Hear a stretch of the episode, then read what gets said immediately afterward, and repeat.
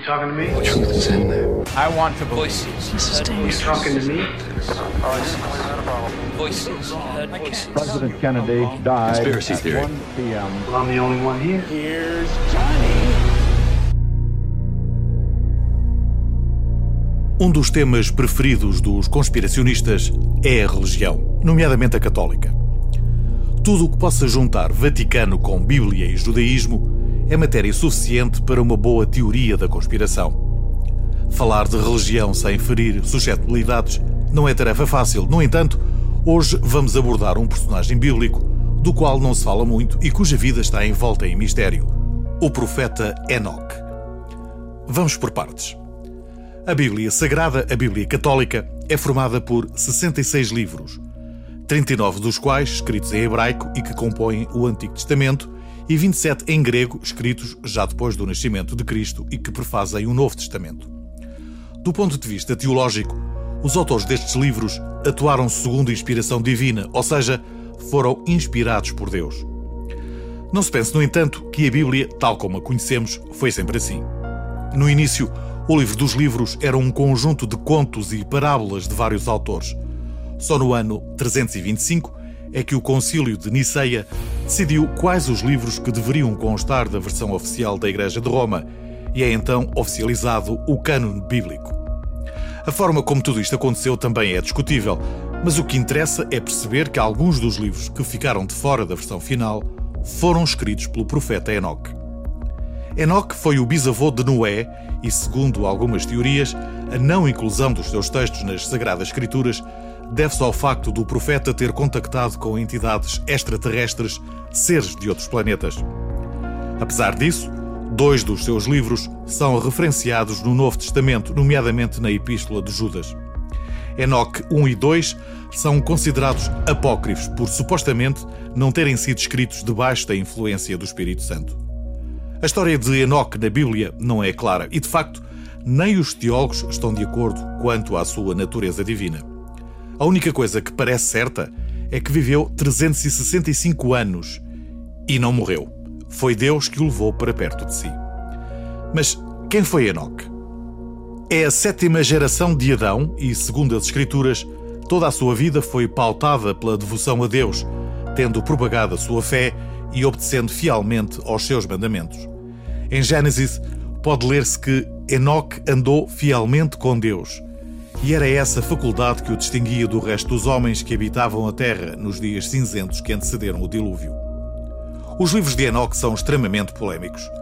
Em primeiro lugar, por abordarem questões sexuais e raciais, destacando-se a narrativa dos anjos caídos, os quais teriam descido dos céus para terem relações sexuais com mulheres que consideraram atraentes, tendo por isso gerado seres gigantes que destruíram a Terra. Outro tema que motiva muita controvérsia é a passagem que aborda o início de tudo. Segundo Enoque, Adão e Eva tiveram filhos negros e, sendo Adão branco, tudo indica que Eva teria que ser negra. Igualmente polémicas são as suas considerações sobre civilizações extraterrestres. Tal como aconteceu com o profeta Elias, também Enoque tem opiniões muito próprias sobre outros planetas que não a Terra. Os seus livros falam de viagens através de áreas enigmáticas e ocultas, não só na Terra, como em todo o firmamento, nomeadamente Sheol, o submundo judeu, as gigantescas montanhas sagradas, as moradas dos anjos caídos, portões do firmamento e ainda dez céus ou dimensões celestiais. Enoch afirma que, ao longo dos anos, teve contacto com entidades que vieram do céu, a quem chama de entidades supremas ou simplesmente vigilantes. Estando sozinho em minha morada, dois homens de grande estatura apareceram diante de mim. Os seus rostos brilhavam como o sol, as suas vestes e as suas vozes eram magníficas. Para os teólogos, Enoch refere-se apenas a anjos, mas o facto desses relatos não fazerem menção a halos e a asas leva a que alguns teóricos, como Eric von Daniken, entendam que se tratavam efetivamente de seres e naves extraterrestres, como aliás se pode constatar noutra passagem de Enoch 1. E outro exército de carros chegou, e sobre eles estavam homens montados, e eles moviam-se com os ventos do céu, de leste a oeste até ao meio-dia. O som deles fazia-se ouvir muito alto e eu estava com medo. No domínio meramente da especulação, não há dúvida de que Enoch poderá facilmente encabeçar a lista dos primeiros homens que tiveram contacto com entidades extraterrestres.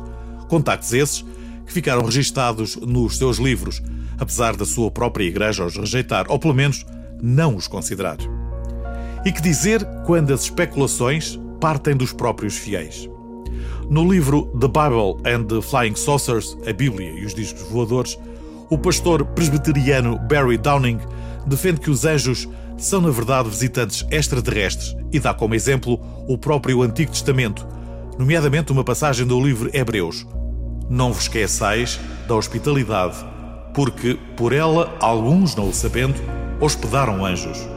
Para muita gente, a própria Bíblia é um emaranhado de códigos que apenas alguns conseguem decifrar, mas no caso concreto dos profetas Ezequiel, Elias e Enoque, parece evidente que a sua relação com entidades supremas não pode ser entendida no sentido lato da expressão. Segundo a narrativa bíblica, Enoque não morreu fisicamente. Antes que isso acontecesse, foi levado por anjos à presença de Deus, tornando-se no seu anjo preferido.